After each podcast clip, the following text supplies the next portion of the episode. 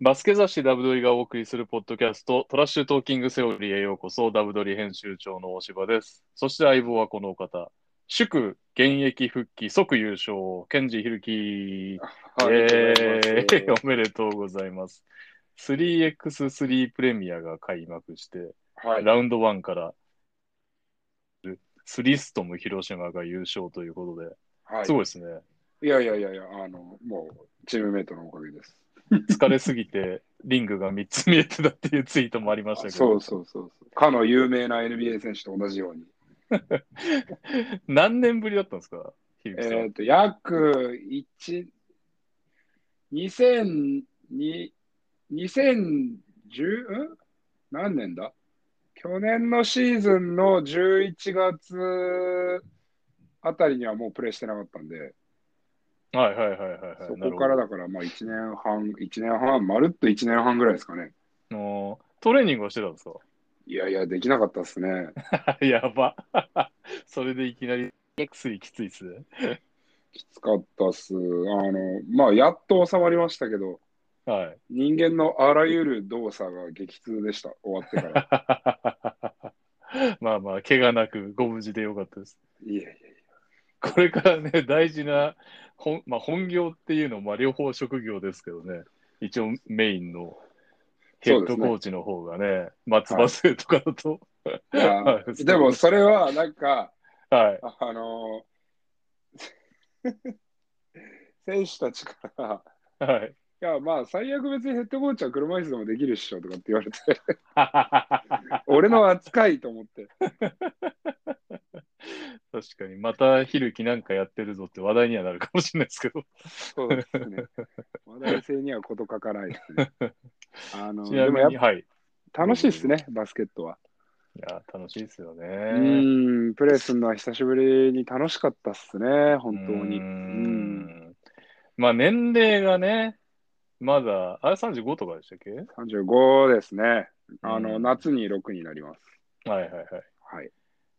まあまあ、確かに5人差だとあれか、引退を考えていく年ではあるでしょうけど、体動きますからね、35だとまだ。 5人制やりたいですね、でも。うん。 5人制やりたいです。3人制ももちろん全、もう違う競技なんで、僕の中では。はいはいはい。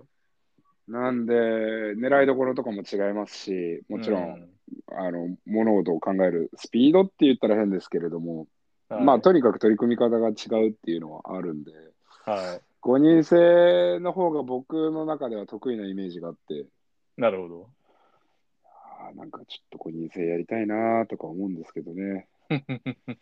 あの、NBA みたいにプロアマのトーナメントがどんどんね、出てくれば面白いんですけどああ、そうっすね、オフシーズンね、あのシアトルでやってるようなねね。。そうそうそうそうそう。はいはい。ジャマクロが50点取っちゃうやつ。 邪魔くろ日本来ないかなねえ、うん体は大怪我あんまないですもんね、あの人。そう、あの人来たら相当面白いなと思うんですけどね。 あれでめちゃくちゃトラベリングとか吹かれたら面白いですけあ、ダブドリとか ね。 ど、ダブルとか。 フィバ、フィバの洗礼を受けうるやつ、ん、帰っちゃうかもしれないですね。もういいや。帰っちゃうでしょうね。本当はなんかビーズリーとか来てほしいんですけど、多分あれですよね。うなんんか、ドラッグポリシーとか引っかかってたような気がするから、あんまそうりですね。日本では入見れてななそういでかすねもしれないですね。はちなみに、あのーひるきさんの現役復帰絡みで投稿来てます。たけしさん、い。はい。えースリストム広島で初のカンファレンス優勝おめでとうございます。ありがとうございます。えーいつも楽しく拝聴させていただいております。はい質問なのですが、スリストム広島の選手で期待する選手はいますかまた、この選手に注目してくれっていう選手はどなたですか教えていただきたいです。えーっとですね。はい。あのーそんなにこうプロキャリアが目覚ましい選手っていうのは、こう経歴がある選手っていうのは、僕と、えー山あ本のエドワー山ド山選手本エドワはいードぐらいなんですけれども、まえあ、えまず注目してほしいのは山本エドワード君ですけれども、えあのーもちろん彼がずっと B2 を昇格、B ん B2 から B1 へ昇格させたりとか、あとはまあ B1 でプレーしたりとか、えうんまあ、バスケットファンなら名前を、ね、ご存知の方も多い選手なので、はい。まあ、言わずもがなんですけれども、彼が、ええあの3人制でどういうプレーするのかっていうのも注目はしておいてほしいですけれども、あのはいもう一人、えー森山雄平君という選手がいまして、はい。彼があのそれこそ本当にノンキャリアで有名な選手ではないんですけれども、はい。で、上背もそんなにないんですけれども、本当にもう、ずーっとハードワークをし続ける、はい。はい。はうい。ん、かつパッションもすごくあって、なるほどシュシュートも上手ですしね、そういうなその選手をちょっと注目していただけたらなと思うんですけれども、まあ、ええあの今回、えっと、広島で久しぶりに他チームで出て、はい。はあいの。試合をさせてもらったんですけれども、まあやっぱり即席、即席チームっちゃ即席チームなんですよ。やっぱりそんなに練習もあうのんできるわけではなかったですし、エドもシーズン中、僕もシーズン中ってことで、はい。あまりこう、何かこう、ケミストリーに取り組むことはできなかったんですけれども、ええそのハードワークであったりとか、チームでコミュニケーションを取るっていうのが、まあ、3人制、5人制、関わらず、やっぱりバスケットの醍醐味ってそこだなっていうのは、認識を改めてこうさせられるようなあの試合にはなったので、はい。はい。うんあのなんかそういった部分とかも注目してもらえればなというふうには思います。なるほど。わはかりました。いまあ、これあ B のそう選か手とかも、あのちらほら出てたんで、えー大阪大部では藤高総一郎選手が出ていたうんりうんとか、うんうんはい。あと、京都では、えー長吉選手が出ていたはい。はりい。とか、はい。はい。結構 B のそ選手の辺はまはだい代表候補残ってましたね。確かその二人が。そうですね。なんで、あのもう彼らとかもやっぱり、まあ、 シーズン終わったばっかりなんで、結構キレキレでしたけれども、 そうですよね。なるほど。見てて楽しかったですね。あれって、今ってあれですもんね。そんながっつり休まないで、ちょっと、その体は動かしておく人も結構多いですもんね。アクティブレスト的な。そうですね。まあまあ、アクティブレストどころかシーズンが続いちゃうから負担は大きいのかもしれないですけど。うん、どうなんでしょうかね。でも今、あんまりオフに昔のその JBL とか、まあ、BJ の時みたいにガーンと1ヶ月、2ヶ月休む選手いなくなりましたね。いないですよね。うん世界的にもあんま聞かないですよね、そういう人。そうだからやっぱりオフ、まあ、アメリカとかはずっとそのさっき言ってたプロアマオープントーナメントみたいなのが結構いっぱいあったりとか、あとはそはいのワークアウトをするっていう、その自分たちの、自分たちが逆にお金を払って、しかあもーまあまあいい金額を払って、はいはいはい1週間で10万とか、うん。そういった金額を払って、夏に逆に自分たちがスキルアップをするであったり、体作り、もう一度取り組むっていうことだったりとかっていうのが、うん。あの海外では当たり前だったんですけれども、日本ではもいもうかなり当たり前になってきてて、なるほど。うん、それがやっぱ今、B の選手たちのレベルアップであったりとか、もう明らかにバスケットの質とかも良くなってるんで、はい。それはこう日本バスケット界にとってはひいい傾向なのかなというふうには思ってますうんいいねっ。僕、あの、メンフィス・グリズリーズ応援してるんですけど、はいマルク・ガソルが、なんか、 あのつあの人ちょっと天才キャラというか、変わってるキャラクターで、なんか、はいはいはい。急に一回、結構多分、キャリアのピークの時ぐらいに、あの、夏明けたら、試しになんか、 今回はちょっとバスケットボールしないでみたんだみたいな 年があったんですけど、うんうん うん。全然動けなかったです、 その年 は。やっぱトレーニングしてないとダメなんだなっていう、マルク・ガソルですらダメなんだなっていうのは 思いましたね。はうん。まあ夏、そうですね。やっぱオフシーズンにどれだけこう周りと差をつけるか、い。うんもしくは追いつくかっていうのは、本当になんかやっぱまあバスケットがお仕事としてしっかりと確立されてきた証拠ですよね、本当に。日本とか、まあもらえる金額がもう昔とはもう雲泥の差ですからね。ああ、そうですよね。それもありますよね。ってなればやっぱみんなプライドを持ってそこに取り組みますよね。うんしうかも、よりね、もうみんなプロだから、あの、その後会社に残ってとかいうことでもないから、もうがっつりとプロの期間中に稼げるだけ稼げないとん、いそうけでないですすねよ。ね。うん。はい。ますますレベルアップなりそうということで。はい。今週のトピックに行こうと思います。はい。えー、埼玉ブロンコス GM アラブルというのがありましたね。あ、それからいきます 埼玉ブロンコスがハッシュタグ GM の独り言とつけてした一連のツイートが話題になってます。うんえーたかだか2連勝しただけでまた満身、ビリなチームの必死な集中力がみじんも感じられないゲームをお見せしてしまった。また元、うん何目指してるかわからないならいても意味ない。うん。挑み勝つ姿を埼玉に見せたいんだよ。皆様、今日の低たらく、大変申し訳ございません。そしうん、てその次、プロなんだから、いつもプレーからベンチワークまで高いでして、弱いチームや同じレベルで勝って喜ぶなんて間抜けなのに、その選手は皆無で、強いチームに挑み、ひっくり返すのを見せるチームになりたいんだよ。のび太がジャイアンに挑むのに人は感動するんだよ。うん、これとをいう、こと はい、えーチームの公式アカウントで。そうですね。はい。うん、なるほど。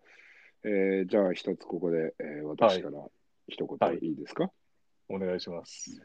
おかえりなさいこれ絶対同じ人ですよね。おかえりなさい。もうみんな待ってたよ。 インスタグラム担当に配置換えになったみたいな感じの話がありましたけど、GM だったんかいっていう。うんまあ、エンターテインメントっていうことを突き詰めるのであれば、はい。まあ、あの、当のブロンコスファンや選手たちは、たまったもんじゃないでしょうけれども、あのはいよそのチームの人間からすれば、もう、あよくぞ帰ってきてく れた。そうですねなかなかここまでパンチあるのないですよね。なんか久しぶりにいいですね、本当のなんか香ばしい感じの。うん全くそうっすよね。やっぱ、なんか結構公式ツイッターで、あ、結構エッチ、なんか尖ってんなみたいなのが、他の国だとたまにあったりしますけど、うん日本だとやっぱり基本的にね、優等生なツイッターアカウントが多いですもんね。普通は。そうっすね。公式はね。まあ、んにしても、NBA とかも尖ったあの宣伝とかありますけど、 はい。もうちょっと洗練はされてますよね。こうなんかすごい荒削りの、まあ言うなればこう、NBA とかのこう、例えば、えっ、と、いつでしたっけメンフィスが、例えばどこそこの、えっ、と、サンズかなんかを煽ったツイートかなんかが去年だか一昨年だか、ほうほうほメンフィスだったかなサンズだったかなブレイまあ、ブレイザーズとかもよくやるじゃないですか。うやりますよね。プレーオフのの。煽り、そう煽そうりそ系。うそうそうはい。で、今サッカーのチーム、J リーグとかも煽り系の投稿とかをやってます、ああ、やるんですね。えーあ、やる、やる、やります、やります。で、例えばそれがまあ、まあ、ピストルだとしましょうよ。はい。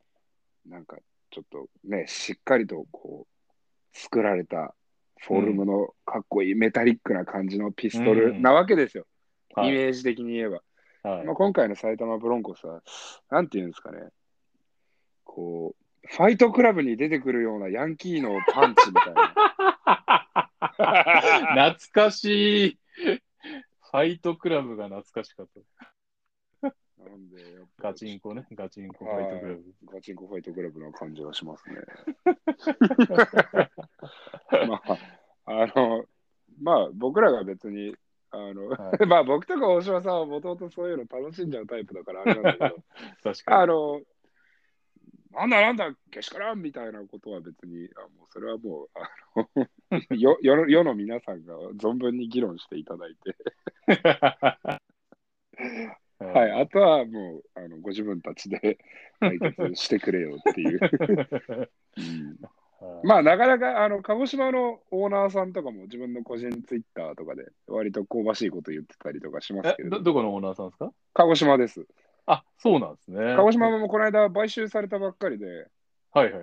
オあーナーが変わったんですよオーナーが変わったんですそねうそうなそるほうど会社があの東京の IT 系の企業になってああ、そうなんだ。へえ。そうなんですよだから知らなかったまあまあ今後のあのチームの予算編成とかもすごくうん興味が出てくるような感じまあ鹿児島町は大きいですしはい。あの非常にこう、長くやってるチームなので、行政のバックアップとかも、割と僕はちゃんとしてるような気がするんで、今、オーナー会社がついたんで、なるほど。でもよかったですね。もしか何して年か前、もう潰れそうな感じですもんね。ああ、そうそうそうそうそう。なんで、ね、もしかしたら上向きになるかもしれない。まあ、あとは言っても別に個人ツイッターですからね、それはもう茨城の堀さんとかもそうだけど、まあ確かに。うん、で、まあ、綺麗綺麗な投稿をしてるけれども、結構エゴを出してくるなっていうところで言えば、えー仙台のデイビッドさんとかも割と結構自分のエゴはどんどん出してくる感じで。仙台のデイビッドさん、なかなかね、うん人間的にもかなり面白いというか、うんあこういう人が晴れを作るんだなっていう感じの、ストイックな感じの人。まあでもデイビッドさん多分自分のキャラクターとか会社のキャラクター分かった上でやって、あれはなんかちゃんといろいろ客観視できてるなっていう感じはしますね。うんうんその可能性もありますね。まあなんかあってもそういうイメージですよね。ちょっとちゃんとこうんだからまあ SNS、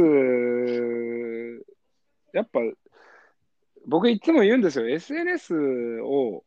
はい。こう運用するにあたってはい。何が大事かなっていうことをよく聞かれるんですよ、やっぱり僕とかも。ああ、なるほど。はい。で、ひるきさん、炎上芸じゃないですかとかって言われたりとかする。いや、炎上芸は炎上芸なんだけど、なそこはいいんだ。 いや、えー別にそうどう捉えるかはもうあ僕が判断することじゃなくて、あっちが捉える、あこうなんていうの判断してくれればいいんだけれども、はい。あのいや、選手とかやっぱり、あとはなんか各クラブとかの広報担当者さんとかも、どうやったら話題になりますかねとか、どうやったらこう、うんもうちょっと勢いに乗れますかねみたいなこととかを結構相談を受けたりするんですよ、実は。と。はい。で、えーっと、僕がよく言うのは、その、まあ、キャラもそうなんだけど、キャラを自分だけで設定しちゃって、はい突き進むと、それは何か作られたもののようになったりとか、実際は周りがそんなに求めてないよっていうものであったりとか、ああ、なるほど。だからその客観視を自分たちでできるようになると、まあ選手だったら本人でできるようになる、クラブだったらまあ担当者さんだったり、クラブ全体でそれを共有できるようになると、なるほどね。うん、自分が今どう見られてるかっていうところとか、まあ、昼木健二だったら、じゃあこう見られてるよねっていうのが、僕の中では大体のああ頭があって、で、それは今言ったように、デイビッドさんも絶対そうなんですよ。なるほど。はい。デイビッドさんは自分がハレオの作った人で、ハレオの、ね社長さんで、かつ仙台 89ers のオーナーさんで、自分がどう見られてるかっていうのをある程度把握した上で、そのあんまりキャラから逸脱しない、はいはいはい。うん、っていうところがあって、 まあ果たして埼玉ブロンコスはそのままのね、キャラ、キャラっていうか路線というか、それで行くのかどうかっていうところもあるけれども、もう、埼玉ブロンコスの場合は、このハッシュタグ GM の独り言とかつけなくても、あ、あの人が書いてるなみたいな感じの、うん、おかえり急なさいに。ね、 急に他のツイートと違うぞみたいなのも、あであ い相まって、面白いですね。いやー、あの、リプランが地獄で楽しいですね。 みんなもあれなんですかね。こう、やんややんやかけつつも、ちょっと半分待ってましたみたいな感じなんですかね。いや、どうだろうかそれは。 いやーまあ、また注目ですね、埼玉ブロンコスは。というわけで、次の話題です。次は、こちら、B リーグファイナルチケット買えない問題というのが発生しました。ありましたね。えー B リーグ大本営発表。いつも B リーグチケットをご利用いただきありがとうございます。出場クラブ、ファンクラブ先行販売につきまして、本日5月25日の販売を中止することをお知らせいたします。えー本日5月25日12時より出場クラブ、ファンクラブ先行販売開始を予定しておりましたが、想定を上回るアクセス集伴うサーバーのエラーにより、チケット販売を同日8時に延期させていただいておりました。しかし、8時の販売においても再度アクセスできない事象が発生しております。現在原因調査中で、本日中の復旧のめどが立たないことから、5月10 25日の販売を中止とさせていただきます。改めてファンブースターのすべての皆様に多大なご迷惑をおかけしたことを重ねて心よりお詫び申し上げます。うんということで、まあ、それだけね、関心が高いっていうのはいいことだと思うんですけど、これ、ファンクラブの先行販売で サーバーが落ち、エラーになっちゃったら、あれっすね、全員 OK ってなったらまたエラーになるんじゃないかっていう、うん一般販売ではどうなるんだって話ですよね。なりますよね。うんなんか B リーグのチケット、あのスマチケのはね、評判なんか最初良かったですけどね。うん、それ以降のなんか、あんまりいい話がないですよね。どうなっていくんでしょうね。まあちょっとコロナの影響とかもあって、今までそんなにドカーンというでかいめイベントがなかったからっていうのもあるのかもしれないですけれども、う。うんんまあ、うまく解決して、ファンの皆さん、運営の皆さんが納得できる形に収まればいいなとは思いますけれどもね。そうっすよね。うん今週、何、何せ今週末の話ですもんね。そうなんですよね。 1ヶ月後とかならいざ知らず。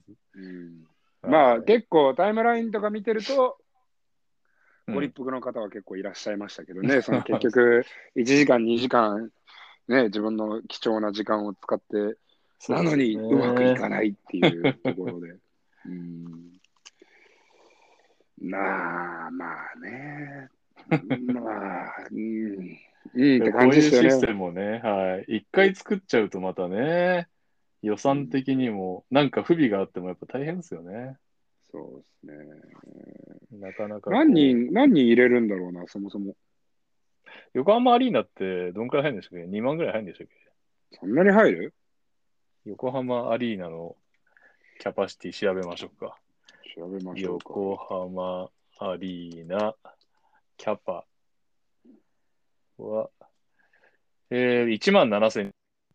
はい。なるほど。それのなるほど。半分だから8500人でうんすかね。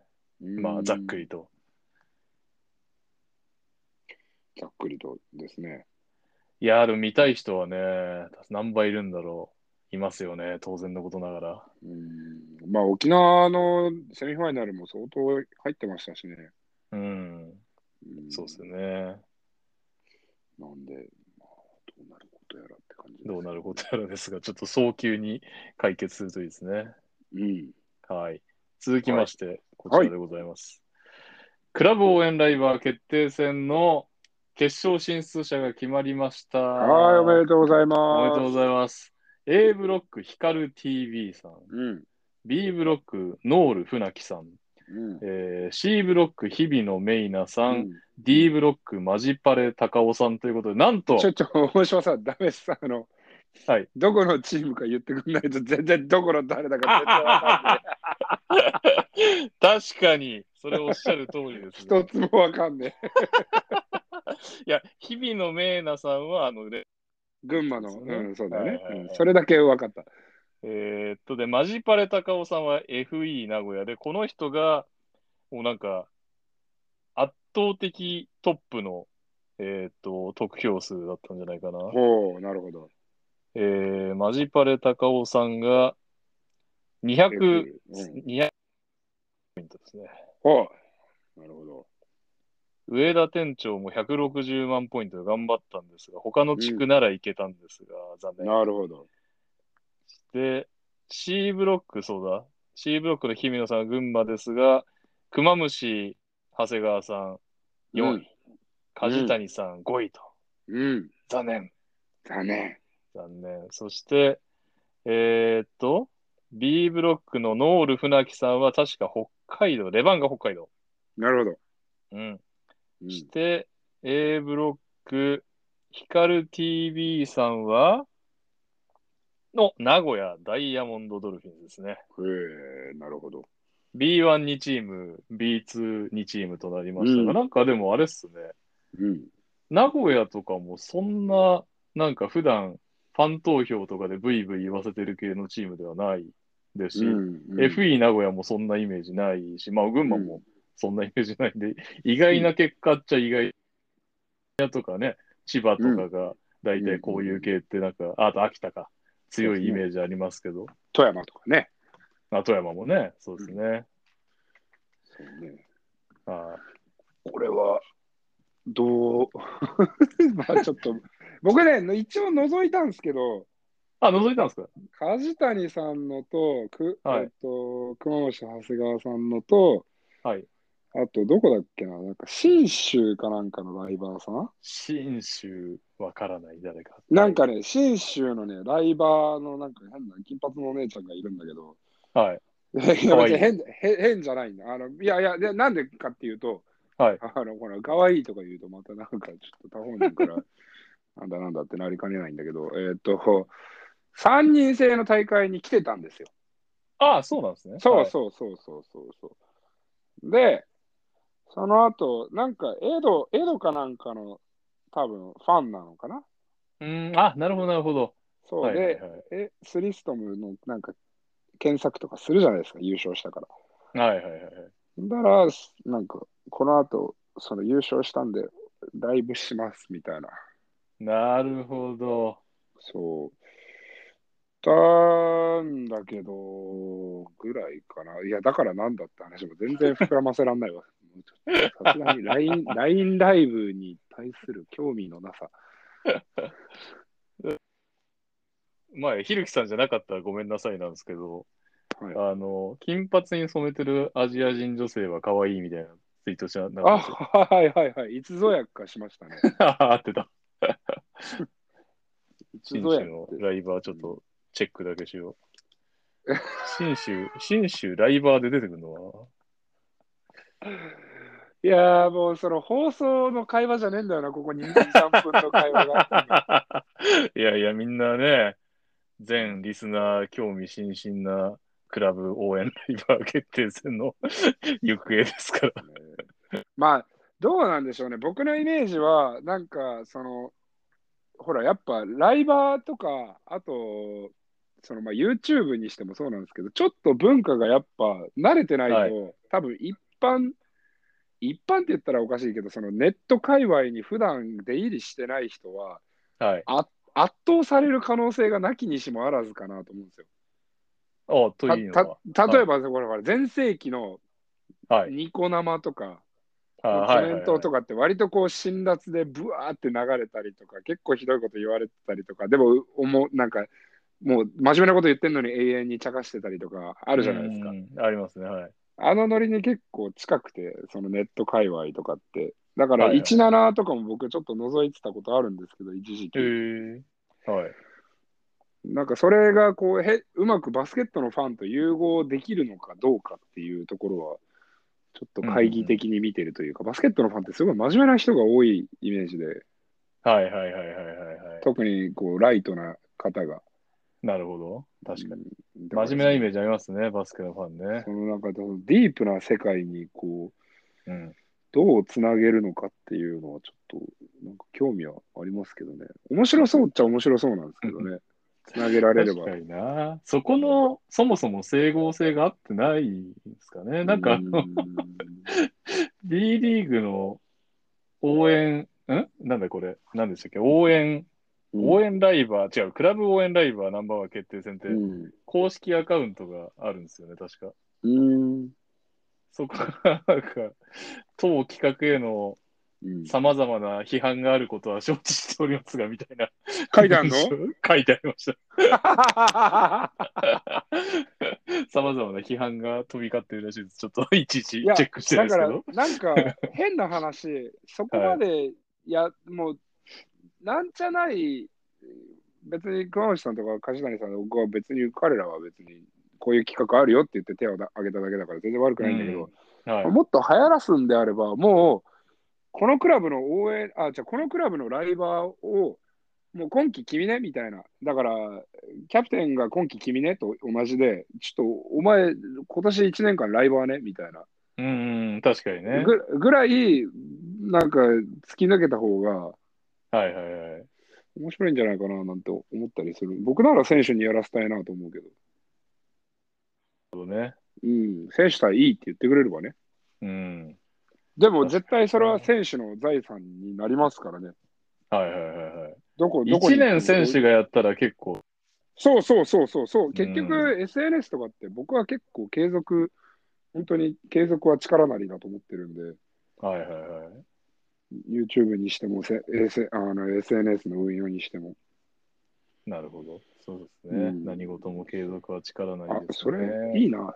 ちょっと選手に、選手に来年聞いてみよう。やりたいやついるって聞いてみ よう。はいこの決定戦自体がね、そもそも来年あるのかっていう疑問は残りますが、ただねそ、うですね。岡山のクラブ応援ライバーがいる分には別に問題ないですよね、決定戦がなくても。そうそうそうそう、別 に。はいあれいましたもんね。あんの、サテライトに言いましたもんね。ああ、そうですね。もううちはやめちゃったんですけど、彼は。はいはいはい。やめちゃいましたね YouTuber いましたね、彼うね。ん、彼はどんぐらい流行ってたのか、ちょっと僕はあんまりわかでもまあ結構バスケ界隈の人は知ってるって言っていただけてたんで、まあ言っていただけてたっていうか、僕別にあれは、うちと同行ではなくて、別に好き勝手いいよ、うんやっていいよって僕が許可出してただけで。 はいはいはい。でも、り偉いですよ、彼、律儀にこう権利関係とか大丈夫ですか、こういう内容発信するんですけど、いいですか、おー逐一僕にあなるほどの報告してくれてたんで。偉い。そう。だからまあ、あの、ダメだったら言うから好きにやってごらんって言うん。なるほって。はい。ど。はい。ちなみに、あの、岩を引っ張ってた間に、信州のライバー、たどり着きました。鈴木さやさん。うん。あのー僕、ざっと、ま、以前調べたんですよね。この前、ああ。覚えてますすね。スーパークレイジー君うん。の、えーっと、ウグイス城をやってたっていうので、すごいインパクトがあって、スーパークレイジー君とは、スーパークレイジー君ってなんか知事選とかに出てた人ですよね。えスーパークレイジー君っていう名前で、都議選だか知事選だか忘れたけど、なんか出てた人ですよね。ユーチューバーかなんかですかいや、なん、何の人だかわかんないです。この人、スーパークレイジー君自体が何なんだろう。もともと何なのかわかんないですけど、とりあえず政治に、参画しようとしていたはい、方が、のウグイス城をやられていた。っやられていたという。ていうことは、歌手って書いてありますね。うんでも知事選とかに出てたっていうことは、外選者とかで、はい。この、この 金髪のお姉ちゃんが凱旋者で出馬するよというのを、かつ文言が、スーパークレイジー、スーパークレイジーをよろしくお願いしますっていうのを言ってたわけでしょまあそういう、だからクラシックなウグイス城だったかどうか不明ですけどね。DJ とかやってたかもしれないですけど、ちょっとわかんないけど。 ちなみに今、戸田市議会議員だそうです、スーパークレイジー君。ああ、そうなんですね。あー34歳。歳鈴木さんの。の話題じゃなくなっちゃった。スーパークレイジー。まあいやでもまあいろいろパンチはありますよね。まず名前がスーパークレイジーだし。はでい。そのまんまね。はい。ウグイス城を果たしてスーパークレイジーですっていうことを言って言う回っていたのかっていうのも気になるし、一応ネットでは、なんかこう、あの、通行人に呼びかける鈴木さんの写真がなる出ほてど。ますね。はい。ななるほど。るほどね。紳士のガチファンだったんですね、じゃあこの人は。ああ、なるほど。ファンなんですね、その方は。いや、僕もあの3分ぐらい覗いてすぐ退出しちゃったんで。でもなんか多分、部屋の奥らしきところに江戸の写真がバーンってでっかく載ってたんで、うーん。じゃあ本当に好きなんだ。はい、かもしれないですね。はい。なんか僕の、僕の写真とかをバーンって貼ってるファンの人いないのかないや、いるんじゃないですか。 相えーや当、この人、やだーひるきさん好きでしょっていう、いうアカウントたまに見ますよね。あー深入りはでもしてないですけど。僕のこと好きな方は、 なんかそういう路線じゃないんですよね。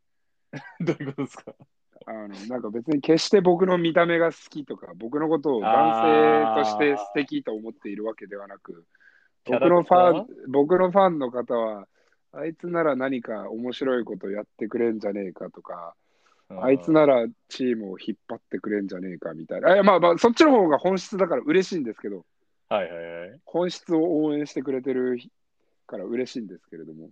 はい。まあ、なんか僕、だからずっと5人制とかも割とね、そのトップリーグと言われるところでずっとプレーしてましたけれども、はい。こう黄色い声援っていうのは昔からなくてですね、どちらかというと、怒号みたいなやつの方が多い。いやーっつって。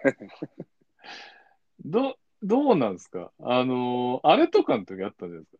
ファーイーストボーラーズとか。あー、そうですね。ファイストボーラーズとかレジェンドの時とか。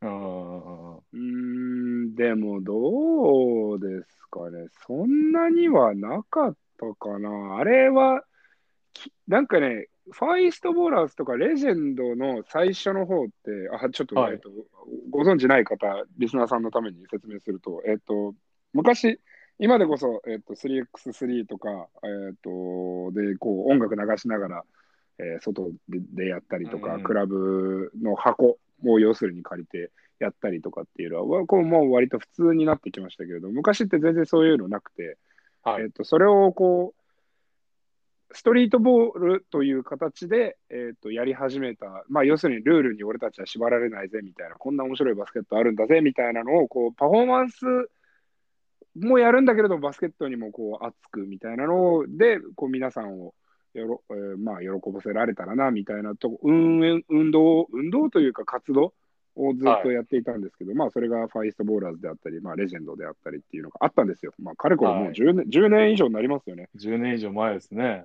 はい。っていうのをやってたんですけど、僕がやってた時期っていうのは、そんなにワーキャーなファンはまだついてなくて、あれはレジェンドの多分途中、もう3、4シーズン目とか、あとサムシティができてから、あーのあ。確か流にれサムがシティ女性ファン多いですよね。そうそうそう、そっちの流れになってからな気がするな。うーん。うーん。だから、まあ、結果、僕には黄色い声援が飛ん 結飛んで局、飛んでいた時期というのは、そもそもない。ない。え、マジでちょっと待って、俺今、全チーム振り返ってますけど、僕が所属してた。畳投げてた時とかないですかないですねいい。熊本の時なんか、あの、サッカーのロン毛でしたよね。そうそう、サッカーの熱烈なサポーターの人たちが、はい。ヒルキがロアッソ熊本の試合に何回も来てくれたから、俺たちも行かなきゃいけねえっつって来てく れて。男臭い理由で来てくれたわけですそようそうそうそう。で、しかも勝手に太鼓とかラッパとか持ってきて、いいなぁ。 3000人、熊本県立体育館が多分3000人、もうちょっと入るのかな。で、結は構いパンパンで、宇都宮かなんかと試合したんですけど、はパンパンに入ってた、だからまあ要するにじゃあ3000人入ってたとしましょう。ちょっと数字はうろ覚えですけれども。い。はい。で、そのまあ、僕がよよくサッカーの試合に足運んでくれてるからっつって、来てくれたサポーターが多分30人ぐらいだったかな。うん。 30人ぐらいで、その2000何百人のファンの声を圧倒してましたね。すごいですね、やっぱ。ちサょっッとカーの。文化違いますよね、サッカーサッカーのの。しかもね、、うん、スそタジアムであいつら声出してるから、普段は。うそうそうそう。 アリーナは狭い鍛え方が違違え んだよ っつって。うんなんで、はい、まあ僕が、えー女性ファンがあまりいないというエピソードでございました。はい。はいありがとうございます。えっと、ちなみになんですけど、今日からはい来週の月曜まで、えっと、決勝が起こる。皆さん、推しチームが残っている方は、ぜひ応援してあげてください。 はい。はい。えー、それでは続いてのトピックです。はい。続いての話題ですが、は自由交渉リス自由交渉リストが続々更新されております。ん。えー、チャンピオンシップで敗退したチーム、B2 プレーオフを終えたチームからも自由交渉リスト入りが発表されているということで、その辺をまとめました。はいえー、B1、富山グラウジーズ、上法正史選手、橋本康介選手、阿部智和選手がリスト入りうん。ということで、橋本選手はまあ当然ね、まあ、プロの世界なんで、こういうこともあるでしょうけど、アキレス腱やっちゃって、リスト入れても、まあ、かわいそうはかわいそうですね。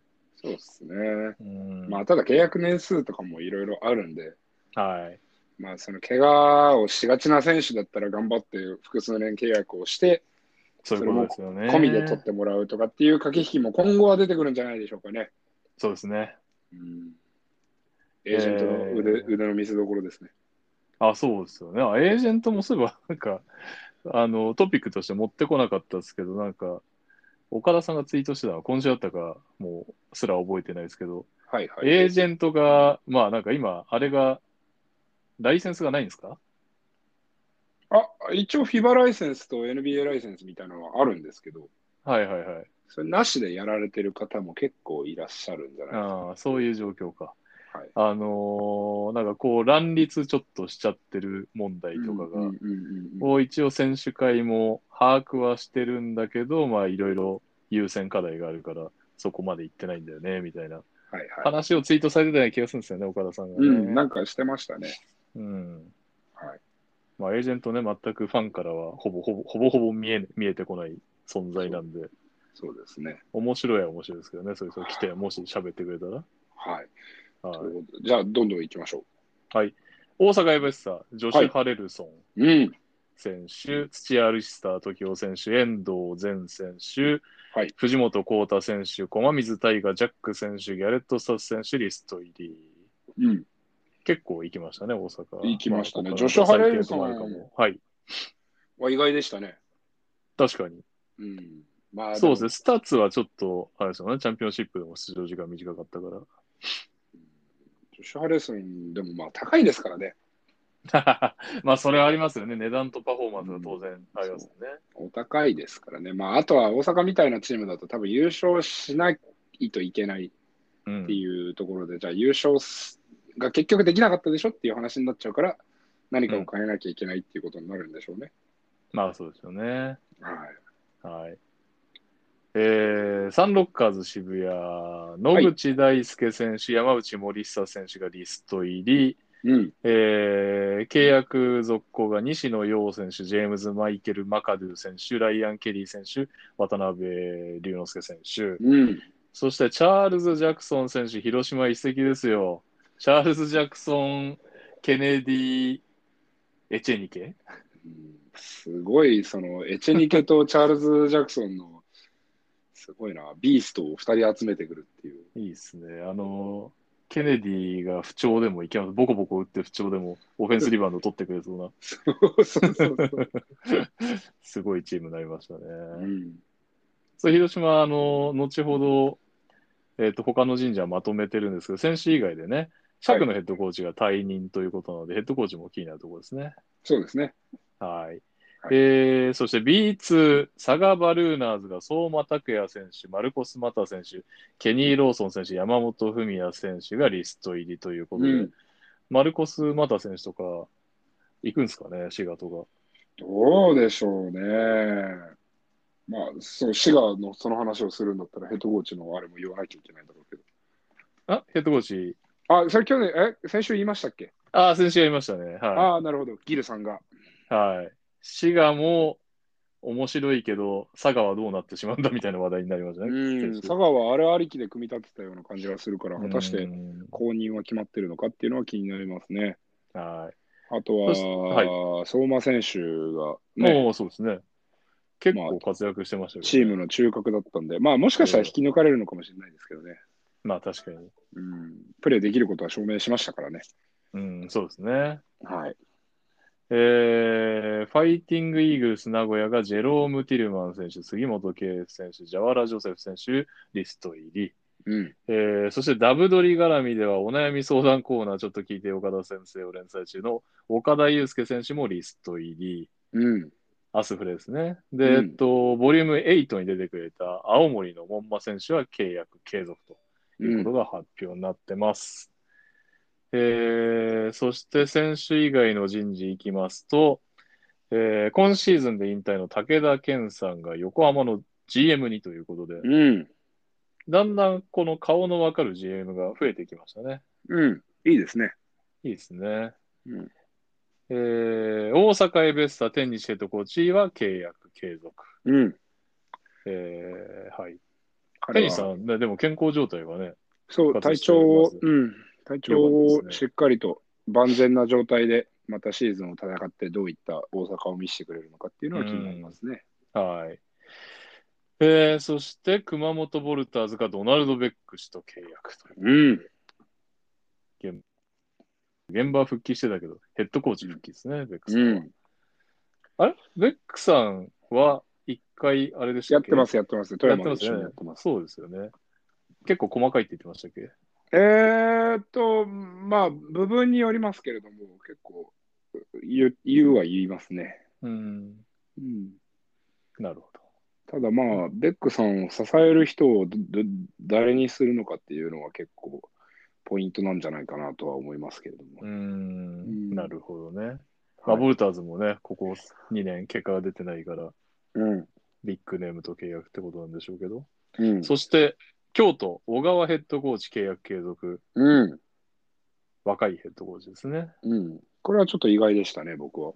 あ、意外でしたなんか京都、なんかチームかなり壊して、壊してっていうか、解体解して、ね体、。解体からのスタートから最後の方をポコポコっとこう勝率上げてきたんで、うん。まあなんとなくそこは評価されたのかなぐらいに思ってたんですけど、そう割とかもしれ界な隈いですねは意外だったんですかね。いや、会話、まあ僕個人の意見じゃないでしょうかね。あなるほうど。ん。まあ、ポコポコ勝っていたとはいえ、あまりうまくいってはいなかったチームなんで、うんどうするのかなとは思ってましたけれど、まあ、あそこは GM がおそらく解任になりましたよね、板倉さんが。ああ、そうなんですね。はい。うん取ってなかった。うん、なんで、まあ、そこの部分を今、誰が担うのかっていうところであったりとか、それがうまく回るのかっていうところであったりとか。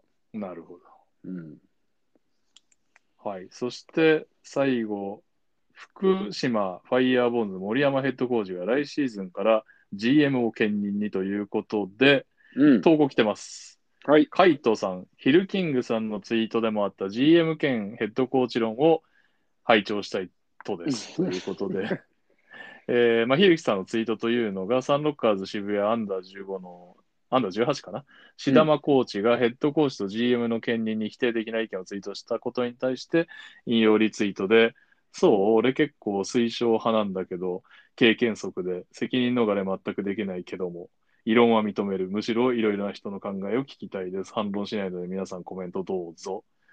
ということで、まあ、このツイートをさせてると思うんですが、改めはていかがですか、うーん、まあ、そのまんまですね、責任逃れが全くできないというか、はい。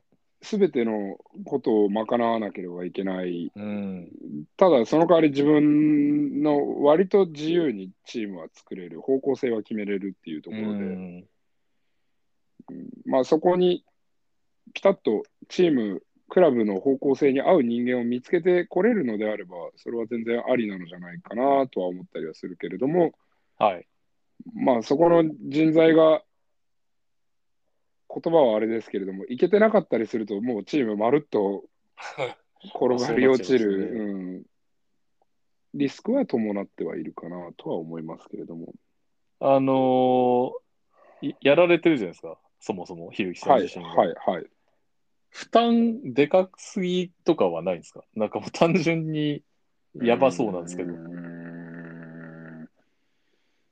ーんまあ、どこまでを持ってこう GM 職としてあ指すーのかっていうのは、クラブの、クラブによってまちまちだったりするんで、まあ、人事権だけを指して、ね、強化編成の人事権だけを指して GM というところもありますし、そうではなくて、もっと大きくクラブの方向性だったり、クラブのカラーを決めるっていう、その例えばじゃあ広報はこういうふうに広報活動は PR はこういうふうにしましょうとか、はい。うん、とかっていうところまで、あとはその選手の環境を整えることであったりとか、うん、それはもう一口にね、選手たちのトレーニング環境であったり、食事環境であったりとか、そういったところまで全部気を配るのかとか、はい。うん、のパターンもありますし、シンプルにもう人事権だけをお渡しするところもあります、あるだろうし。うんうんまあ、それによってもまちまちだろうなとは思いますけれども、まあ、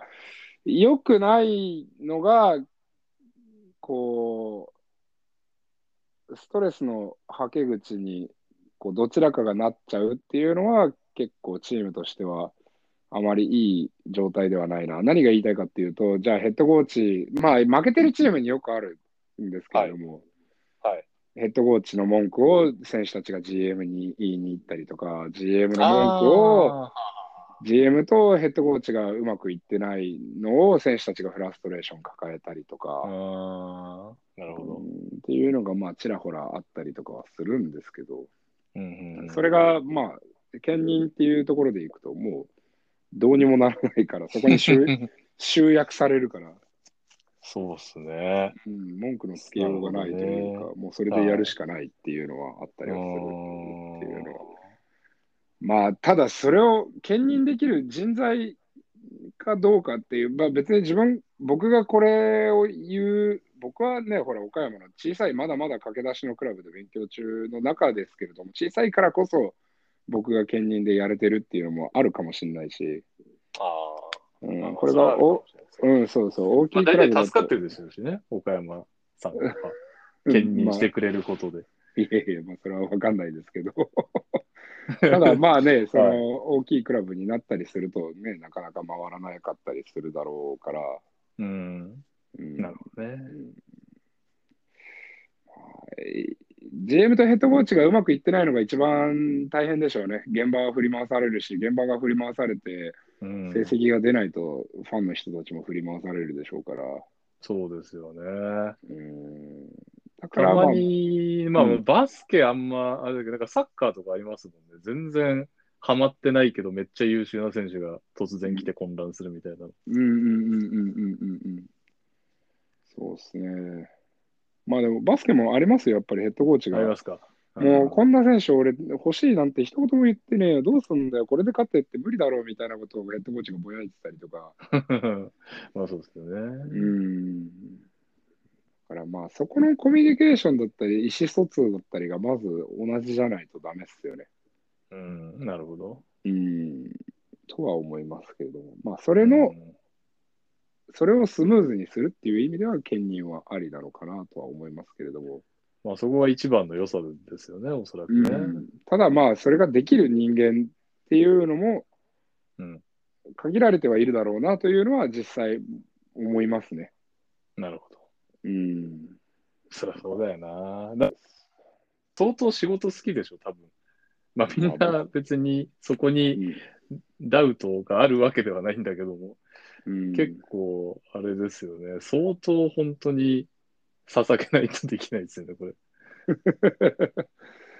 そうですね、まあ、何から何まで気を配らなきゃいけないっていうのはありますけれどうも、んでも、まあ、そのチームカルチャーっていうのをこれでやりたいっていうのが、オーナーと良好な関係を築いて、そこに裁量を与えてくれるオーナーであれば、いい方向性には行くんじゃないかなっていうふうにはうんうん思いますけどね。うんはいうんまあ、これ結で局森山さんもね、ああ、だしそう、森山さんもそうだし、マイクさんもそうだし、マイクさん。あの、和久マイケル、ああ、はいはいはい。そそうか。オケ谷さん。う、オケさんもそうか、そう。で、なんだろうな、その、バスケットの戦術の話になるんだけど、はい。えーっと、例えばバスケット、僕これ、自分とこの選手にもよく言いますし、まあ、これは B1 のトップにいる選手とかも多分、ある程度は理解は得られるような意見だとは思うんですけれども、はい。例えば、グレッグ・ポポビッチさんが来たとしても、うんあのじゃあ、グレッグ・ポポビッチさんが来て、ポポビッチさんの、じゃあ、ステータス100、ね、この100の力を持った戦術を彼が引き出しとして持ってる。うんうんで、えー、片や、じゃあ何でもいいですよ、えー山田太郎さんが、うんうんはい。えー60の戦術の引き出ししか持ってない、バスケットのうん。ね、あのステータスしかないって言ったところで、それをじゃあ、選手たち12人がうん。それを100%遂行して60に取り組むのと、はいそ。の中の7人、8人ぐらいしかポポビッチさんの100うんにしかこう取り組めないのであれば、絶対にそれは山田太郎さんの方が、僕は強いチームが作れると思うんですよ。はい。ガンって方向性を決めて、うんそれにみんなが自分たちの役割にプライドを持って取り組むっていうの方が、僕はバスケットはやっぱりいいチームが出来上がると思うんですよね。だからそれはクラブのカルチャーを作っていくっていう意味でも、うん僕はそれは通じるところがあると思ってて、なるほど。うん、フロントの中で、いや、うこれがこうだよね、あれがああだよねって、みんなが方向、バラバラの方向を向いていて、不平不満を言っている状態のクラブは、やっぱり成長率がちょっとうん緩いだろうし、なるほどうね。ん仮にそれがちょっと大幅に外れてたら、もうそれはもうバンって切って方向路線変え、方向路線変換みたいなのをしなきゃいけないだろうけど、はい。うん、でも一つの方向にこうしっかりみんなが同じ方向を向いて手を取り合って進んでいくっていうのはすごく大事な気はするから、うんうんうん、そういった意味ではありかなとは思います。ただ、まあ、事実として捉えとかなければいけないのは、もうそもそもそんなにいい人材はそんなに転がってるわけじゃないぞっていうところで、うん、求められる能力も全然違いそうですもんね。そうっすね。まあヘッドコーチと、まあでも、どうなんでしょうね。だからヘッドコーチを結局、GM を兼任させるっていうことは、多分そはのい何年間かのスパンで、ちゃんと会社がその人材、しかるべき人材にコミットしてくれるってことだと思うんですよ。ああ、なるほど。うん、で、1年でかつチーム作りをするっていうのと、長いスパンで、こう、カルチャーも作った上で、長く強くみんなに愛されるチームっていう、まあよく言うじゃないですか。はい。を作るのとではやっぱり取り組み方も違うしうん。手をつけなきゃいけないところも違ったりするし、本当はヘッドコーチとかもそういうところとかをやりたいんだけれどもじゃあリソースの問題時間人員アシスタントだったりとかっていうところの問題でそこに手をつけられなかったりするっていうこともまちまちだったりする1年で結果を出さなきゃ自分が切られるかもしれないっていううん危機感を持って取り組むっていうのはなるほうん、だからそういった意味では少しその余裕が出てくることによって本来そのコーチたちが取り組みたいところにまで手をつけられるっていうのはメリットとしてはあるかもしれないですよね。ど。うん。うんなるほどね。はい、ただまあ本当に一長一短だと思いますよ。分業にすることでやっぱりえ負担が減らせてバスケットにしっかり集中できるっていうクラブもあるでしょうし。はいはいはい。うんまあ、またなんかね、その評価自体も数年後にまたなんかもう一回うんできそうな感じはありますね。なんか多分流行り廃りの問題かもしれないですね。まあこれ5年ぐらいしたらまた、今ちょっと兼任の流れがちょっと来てますけど、はい。これがまた5年ぐらいしたら、いや、やっぱり GM とヘッドコーチは別の方がうまく回るっていう流れになるかもしれないで すし、そうですね。可能性ありますから、ね。新たな役職が誕生してても僕は全然よろあの驚かないですし、うん。ああ、なるほど。はうい。んといったところです。はい、わかりました。ありがとうございます。そして、最後の話題です。はい。最後のトピックは、チャンピオンシップ B2 プレイオフでございます。はい。まずは、チャンピオンシップセミファイナル、ピックアップゲームで取り上げる宇都宮対川崎は宇都宮の2連勝。うんえ。ーそしてもう一方の琉球対千葉は千葉が2勝1敗で勝ち上がり、うんファイナルのカードは宇都宮対千葉に決まりました。はい。あの、ピックアップしてない方の琉球対千葉ご覧になりました見ました。お、どうでしたはえーっと、うーんと、ちょっと最後の方は見れなかったんですけれども、途中まで見てて、第まあ、3つとも試合は割と虫食いで、こう、ところどころポイントポイントで見てたんですけれども、い。結局、そのサイズ、うんうんセバセバスチャンサイズじゃなくて、この選手全員のサイズ、はい。みたいなところが結構パンチがやっぱりこうじわじわボディーブローみたいに効いてしまったのかなという印象は結構ありましたね。あなるほのティリ選手とドウェイン・エヴァンス選手、やっぱものすごい素晴らしい選手だと思うんですけど、はい。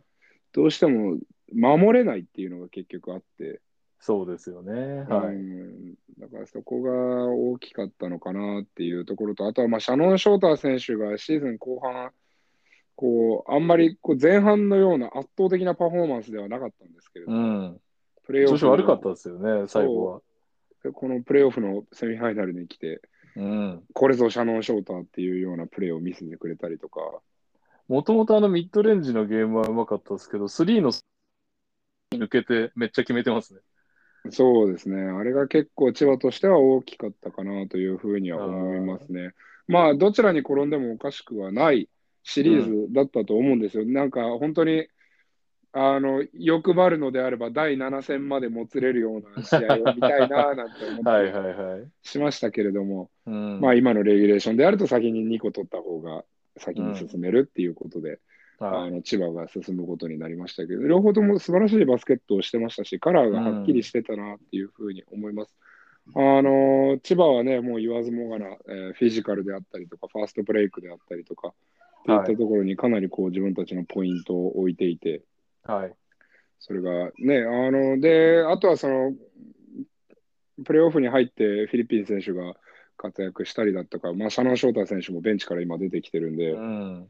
あのベンチメンバーの活躍であったりとかも見られましたし、はい。うん、そこはあのチーム力っていうのがすごく証明されたなと思いますし、うんまあ、琉球、片や琉球はもう本当にチームバスケットっていうのがこうなんか一番こう青臭くこうチームプレーをしていくチームっていうのは多分宇都宮と並んでうん。こうチームっていうものをこう自分たちで売りにしてるうん。クラブだとは思うんで、そこがなんか見れたのはすごく良かったなというふうには思いましたね。まあ、インサイドの駒の枚数ですかね、シンプルになんか勝敗を分けたのは、っていう気がしなくもないですね。はい。はい。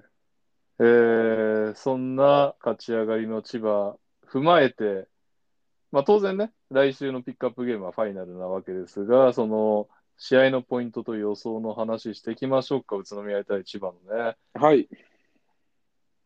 あの ちなみに、ちなみになんですけど、予想で思い出したんですけど、僕、先週3カードよ予想しましたよね。はい。あのセミフ、チャンピオンシップセミファイナル2カードと、はい。えー B2 プレーオフのファイナル、はいで計3カードで、はいまあ、全部僕外したんですけど、はい。まあ、全部 この全部外すぐらいならまあ逆進のなんかね逆進ビギナー的な感じだと思うんですけど、うん僕全カード完璧に外したんですよね、あの完璧にひっくり返ったっていうか川崎と宇都宮は川崎2連勝を予言してうん。宇都宮2連勝だし琉球千葉は2勝1敗琉球にしたし、うん。群馬、茨城も2勝1敗、茨城で予想して、うん。勝ち星まで全てひっくり返すというね、素晴らしい逆進ぶりだったんで、天才ですね。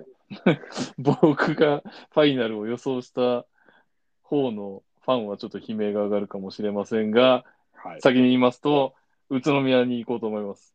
はい。宇都宮2勝1敗、うん。優勝。うん。さすがに川崎へのた強さが際立ったかなとうんでも千葉もね、なかなか爆発力あるんで、一勝、敬意を表して一勝、2勝1敗宇都宮しました。うん。ひるきさん、じゃあ予想と試合のポイントお願いします。に、に一宇都宮ですかね。 2-1? うん。おお、揃った。 うんはい。なんかまあ千葉はずっとリーグ戦勝ててないんで、千葉が勝つところ見てみたいなっていうのもあるんですけれども、そうですね、はい。まあ後ほどピックアップゲームでも話はしますけれども、なんか宇都宮のこのベンチの深さ、やばかったですね。うん、であったりとか、まあ今のチーム状態、多分川崎に2連勝して、しかもあの勝ち方をしてっていうのは、多分相当こう、勢いがあるというか、自分たちでもすごくこう、自信を持った状態で来ると思う。で、まあ千葉も、あの、決して、ね、悪いバスケットをしていたわけではないんですが、はいはいか課題はやっぱちょっと見られるかなというふうには思いましたね。うーん。あの富樫選手が抜けた時間帯のセカンドガードのところであったりとか、あとはそのウはいィングのところが、まあ、今、正直なところでいくと、フィリピン選手、活躍してましたけれども、はい。えっと原選手とその、えーショーター選手が今、ウィングを担ってると思うんですけれども、はいはいはい。彼ら2枚以外で、じゃあ、代わって出てくるのがおそらく佐藤拓磨選手であったり、うんフィリピン選手であると思うんですけれども。はい。が、その、宇都宮のウイングよりも良いパフォーマンスをするイメージがそんなに湧かない。うんう。ん、で、僕、佐藤拓磨選手、すごい好きなんですけど、はい。ただ、まあ、ちょっとあんまり今年に関しては途中抜けてた部分とかもあったりして、はい。それがやっぱりこうなんかベンチの層の深さっていう総合力っていうところでいくと40分の中ではどっかでやっぱ宇都宮が抜け出してしまうのかななんていうふうにはちょっと思いますね。。宇都宮、ディフェンスもね、いいんだけど、やっぱオフェンスも落ちないですよね、ベンチメンバーの人もね。はいい。はい。じゃあ、この予想がどうなるか。うん。というわけで、えーまあ、最後、さっき軽く言っちゃいましたけど、B2 プレーオフ、ファイナルが群馬対茨城で、群馬が2勝1敗で勝利優勝です。おめでとうございます。おめでとうございます。完全優勝でしたね。シーズンうもん優勝、シーズンも51勝5敗かな。うん。ただまあ1個取ったのはプライドを見せましたね。意地を見せましたね、最後に。そうですね、茨城も。うん。うんでまあ、どの試合もあの結構競っていたりとかして、どっちに転ぶか分かんないっていうような。うん、そうですね、それこ初そ戦を取っちゃえば面白かったですけどね。3そ戦目れはこそ初勝った初戦は、うん。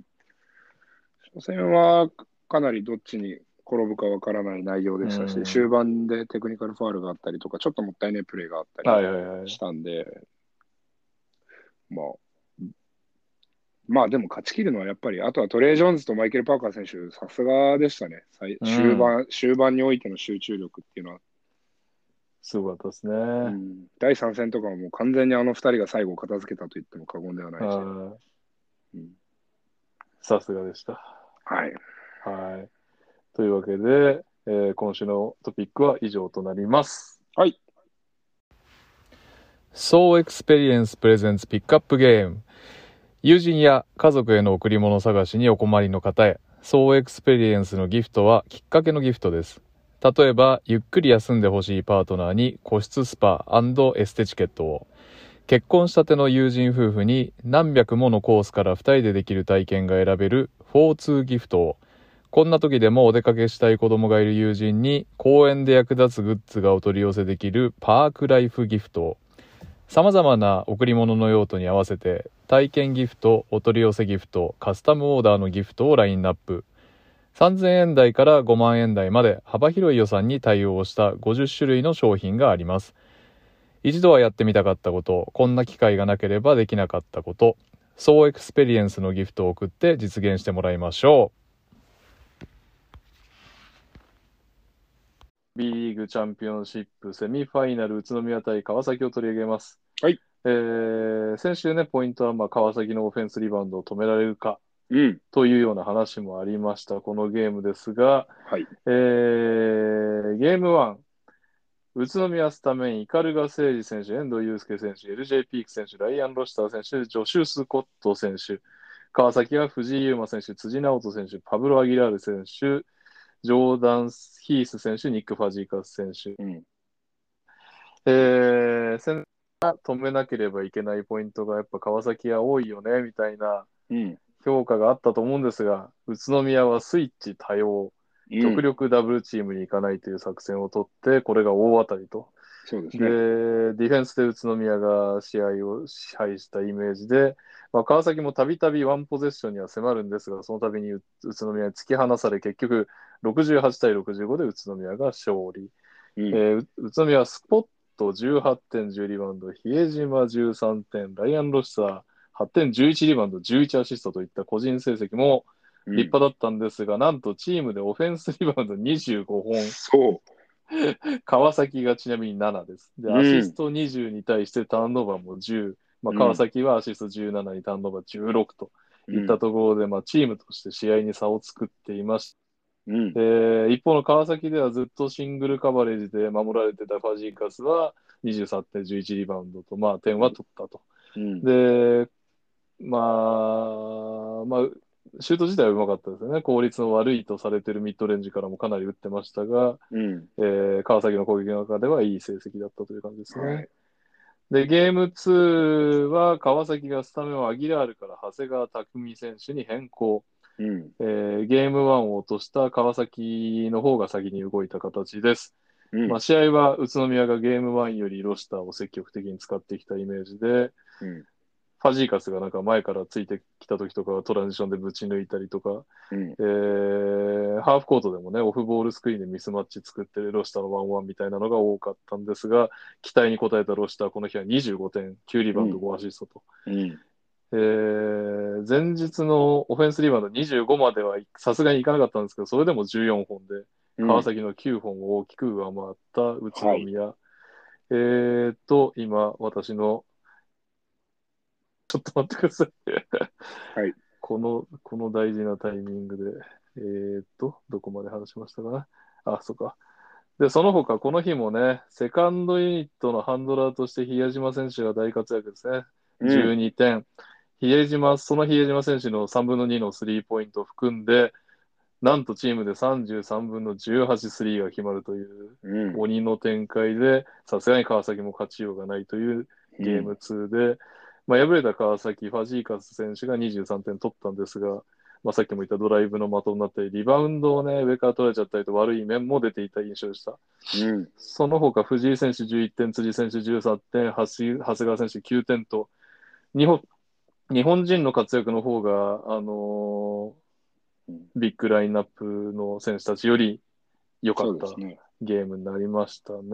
はどうですか、この2試合、ちょっとね、もう宇都宮の凄さに、い。うん もう圧倒されちゃいましたけど、私は。 なんか、あの、本当によくありがちな表現ですごい嫌なんだけど、球際の大切さ、あールーズボールであったり、その50-50のボール、まあ、ルーズボールにせよ、リバウンドにせよ、はい、でこれが両試合通じてやっぱりい宇都宮の方がそこを確保できる率が高かったっていうのはもうし純粋にやっぱり自分たちのポゼッションが増える、はい、うん、っていうのがあってまあもう1試合目のあのオフェンスリバウンドがなければ確実に川崎は勝ってたでしょうし2試合目に関しても、あの差自体はそんなにじゃあ1試合目ほどオフェンスリバウンドの差がついたかといえばそうではないですけれども、うん、結局この50-50のボールを制したチームが自分たちのポゼッションであったり勢いをもたらすことが多く見られたというかでやっぱりやっぱうんボールがよく回りますね、宇都宮はね。回りますね。回りますね。対する川崎はこうピックアンドロールで、えっと、スイッチ弾かすにしたところとかを徹底して、うん左側に行かせたりとかっていう努力をしてて、これ多分20点取られてももうしょうがないっていう感覚だと思うんですよ、はい宇都宮からすれば。でも他のところをしっかりと抑えていこうっていうところははいすごく意識をしていたようには思っていて、そうですよね。うーん、まあ、そうね、結局これローテとかも、えー藤井、辻、カルファニ、ファジーカス、えー長谷川、アギラール、ヒース。だからうんまあ言ったら、7人、8人ぐらいのローテーションで回してるんですよね。正はい直言えば。はい。うん、で対する宇都宮はもっともっと深く、まあ、点差がついたのもありますけれども、最後の北川選手とか田臥選手とかはもう本当にその通りなんですけど、はいはいはい。ただ、出てきたこう7分とか5分とかしか出ない選手がしっかりとゲームに貢献していく、いや、恐ろしいですね。うん渡辺選手も出てきて、そ速攻スリー入れてる。そうチームが7分で印象的で9したよ点ねっていうのもあるし、で彼がやっぱり、ね、じゃあ7分しか出ないって、もともと代表にも名を連ねてた選手ですし、渡辺とかは。うんでも、あの彼が出てきたあのスリーポイントを沈めて、あのパッションとかっていうのは、やっぱり自分のこう出てくる時間帯にすごいプライドを持ってるっていう、あうん。の宇都宮の本当にそれこそこうチームっていうのの強さがはっきりと出たうん、川崎が別にチームワークがないとは全く思わない、川崎もすごくチームとしてやりたいことを徹底してるチームだなと思うし、グッドチームだなというふうには思いますけれども。はい。今回のシリーズに関して言えば、宇都宮が、うん。うん、そのパッションの部分もそうですけれども、うん。チームとしてやりたいことを徹底できていたのかなっていう、多分入る、そのゲームに入るにあたって、その50-50のボールであったりとか、リバウンドっていうのはもう何が何でもチームで死守しなければいけないっていうふうには絶対捉えていたと思うんですよ。はい。うん、で、それを見事に遂行できたイメージですね、僕は。そうですよね。うんだってこれ、スリーポイントが、 あの、竹内選手と、えー1分しか出てない北川選手と、あとはジョシュ・スコット選手はい。以外、全員スリーポイント決めてるんですよね。 いやー、それはね、もうこれ、試合見てましたけど、お祭り騒ぎでしたもんね、本当に。本当ですよね。うん川崎からしたらちょっとこうなってくるとやりようがない感じがありましたよね。そうですね。なかなかこう、つなぐような、苦しい時につなぐバスケット、つなぐっていうか、誰かつないでくれる選手が、この、まあ、最後の試合に関しては、なかなか出てこなかったですね。そうですね。まあ、藤井選手が途中でちょっと足痛めたのとか、はいはいはいうん、気になりましたけど、影響があったかなかったかで言えば、絶対影響はあったと思うし、うんうん、そこが痛かったといえば痛かったですね。川崎にね、流れが来るとしたら大塚選手あたりがスリーポポンと入れたりとかってことだったのかもしれないですけど、それも来ず。まあ、5分しか出てないですしね。そうっすね。うん、増田選手も3分39秒。そうおっしゃ熊る谷通選り手とかゼロですからね。ゼロですね。藤井、篠山、辻、カルファニ、ファジーカス、長谷川、アキラル、ヒースと。うん。ですね。藤井、そうなんですよね。しかもなかなかやっぱり、こうビッグラインナップで点が取れなくなっちゃうと、こうスペースがやっぱちょっと狭くなりがちな分、ペイントタッチしてキックアウトみたいな展開ができず、ちょっと外回っちゃうみたいな時間帯も多かったですそようですね。ね。まあ、その川崎に関して言えば、そのビッグラインナップであったり、まあ、あの、ファジーカス選手がね、今、日本人ということでプレーしてて、はい。アドバンテージはあるんだけれども、えっとそれはね、他のチーム、ロシターとかもそうであって、そうですねただその、えっと結構、ビッグ寄りのウィングじゃないですか、そのカルファニアギラール、はい。にしても。うん、だから、これが、え LJ ピーク選手とか、まあ、シャノン・ショーター選手だったりとか、うん。こう割とこう外でもクリエイトをできる人間、うんインサイドのクリエイトはもちろん、今言ったカルファニ選手、アギラール選手、できますけど、はい。外からもピックアンドロール使えて、何かプレーメイクをしてくる、何かを起こしてくれるっていうのは、うんやっぱりあったのかもしれないですね。だから今後、その幾何枠に対しての外国籍枠の使い方とかっていうのも、うんもしかしたら川崎は来季変えてくるかもしれないですね。そうですね。うん、どうしてもまあボーピーク選手の、はい。あ、どうぞどうぞ。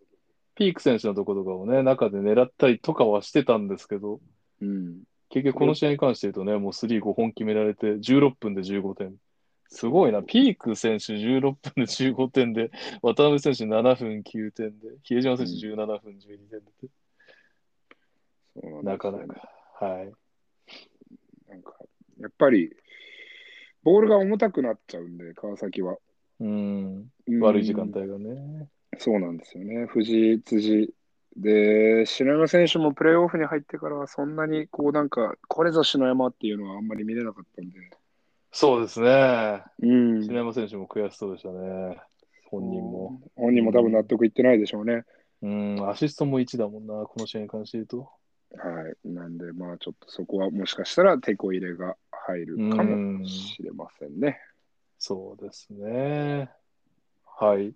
えっ、と、投稿も来てます。はい。恩田元樹さん。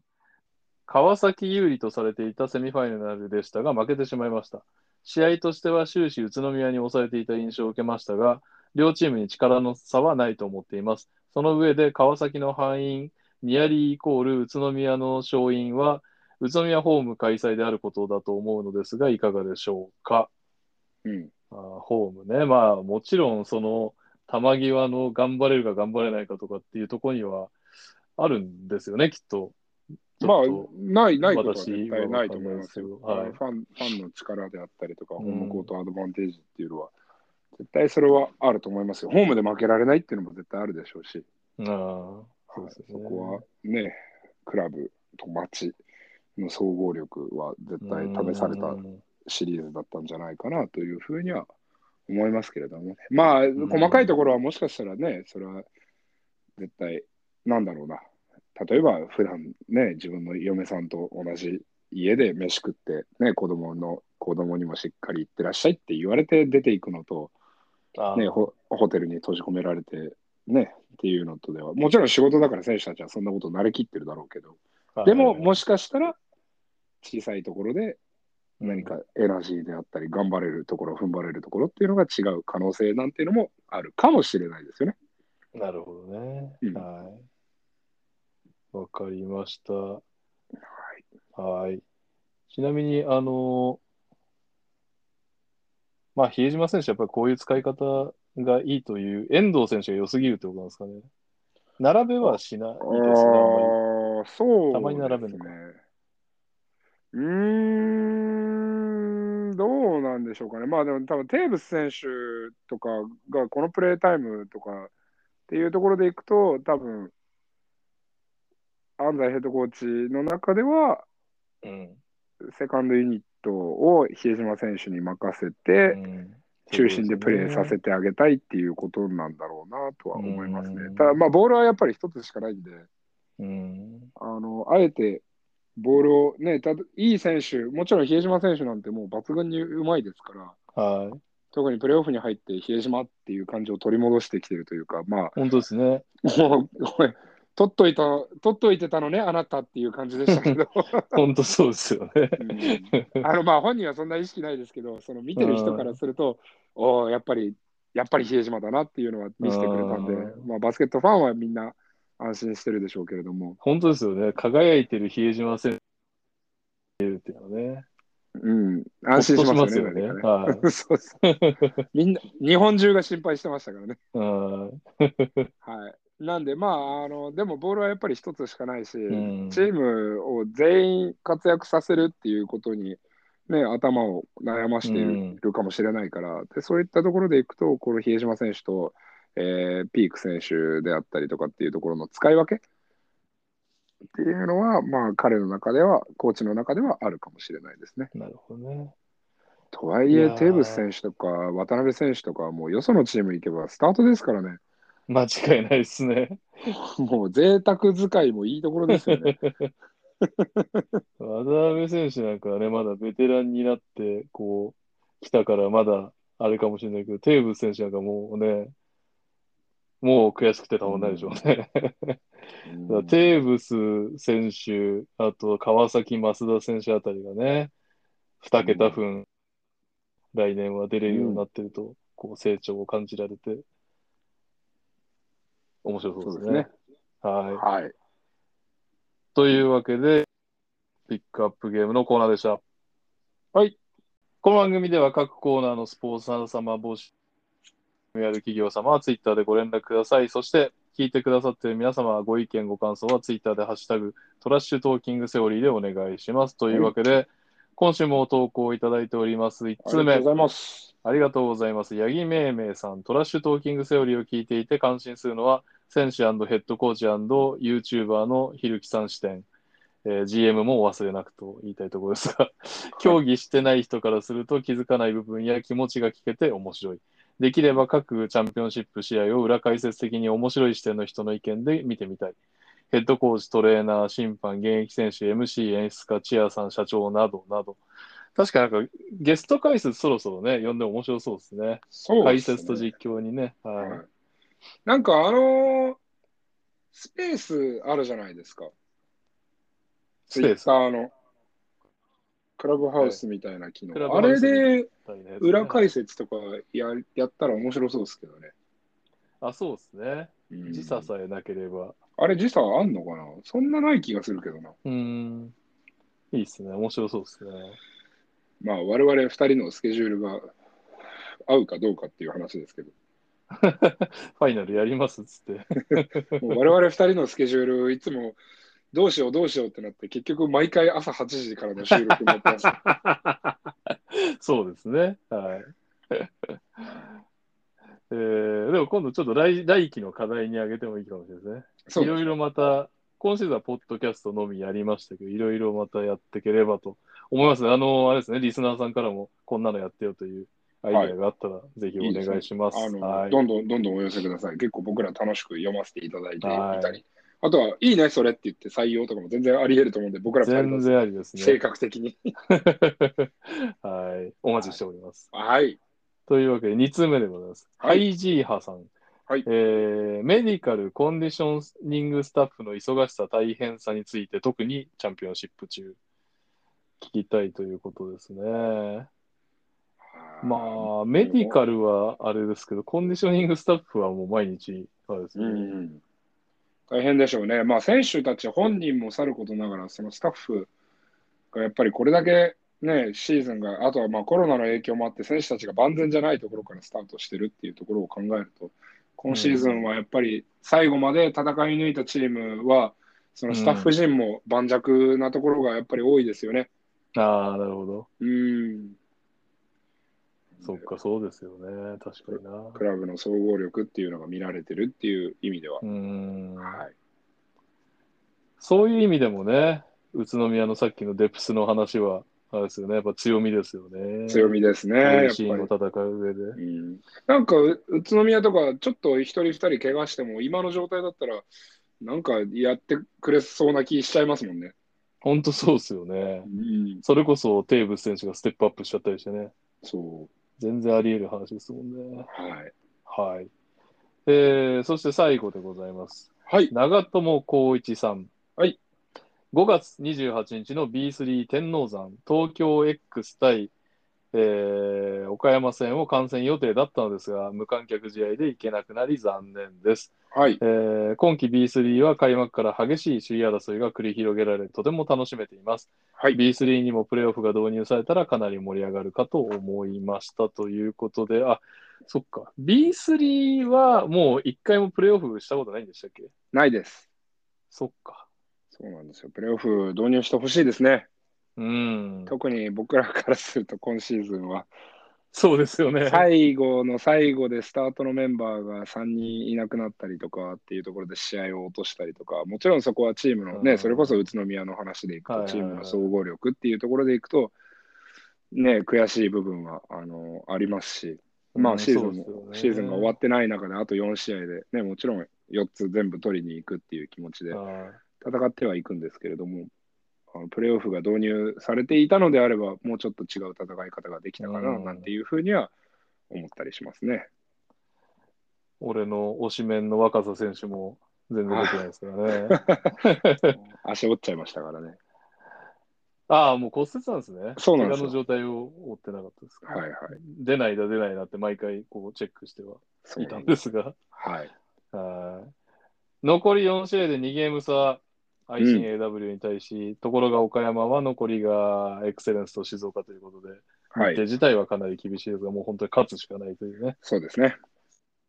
はい。えー、と、最後に告知です。28日金曜日夜9時からということで、まあ、岡山さんの試合終わりぐらいからね、オンラインで覗いてる方、東京ダイムさんの YouTube ダイムチャンネルをご覧いただきたいと思います。第4回ダイムライブがあります。うん。私、またモデレーターをやらせていただくんですが、今回はゲストにグラビアアイドルの大貫さやかさんが来るということで、うん。ぜひ目の保養に来ていただければと誰 思います。なんか画像、えっとだ僕しはい。が出られるんですかモデレーターで大柴さんと、あとははいゲストで大貫さんと、あとは誰が出られるんですかえーっとですね、ダイム側が小池選手、女子の小池さんと男子の小松さんだった気がします。なるほど。はい。ダイムライブ名物、モデレーター大芝 はい。でから始めるという、全員知らないっていうね。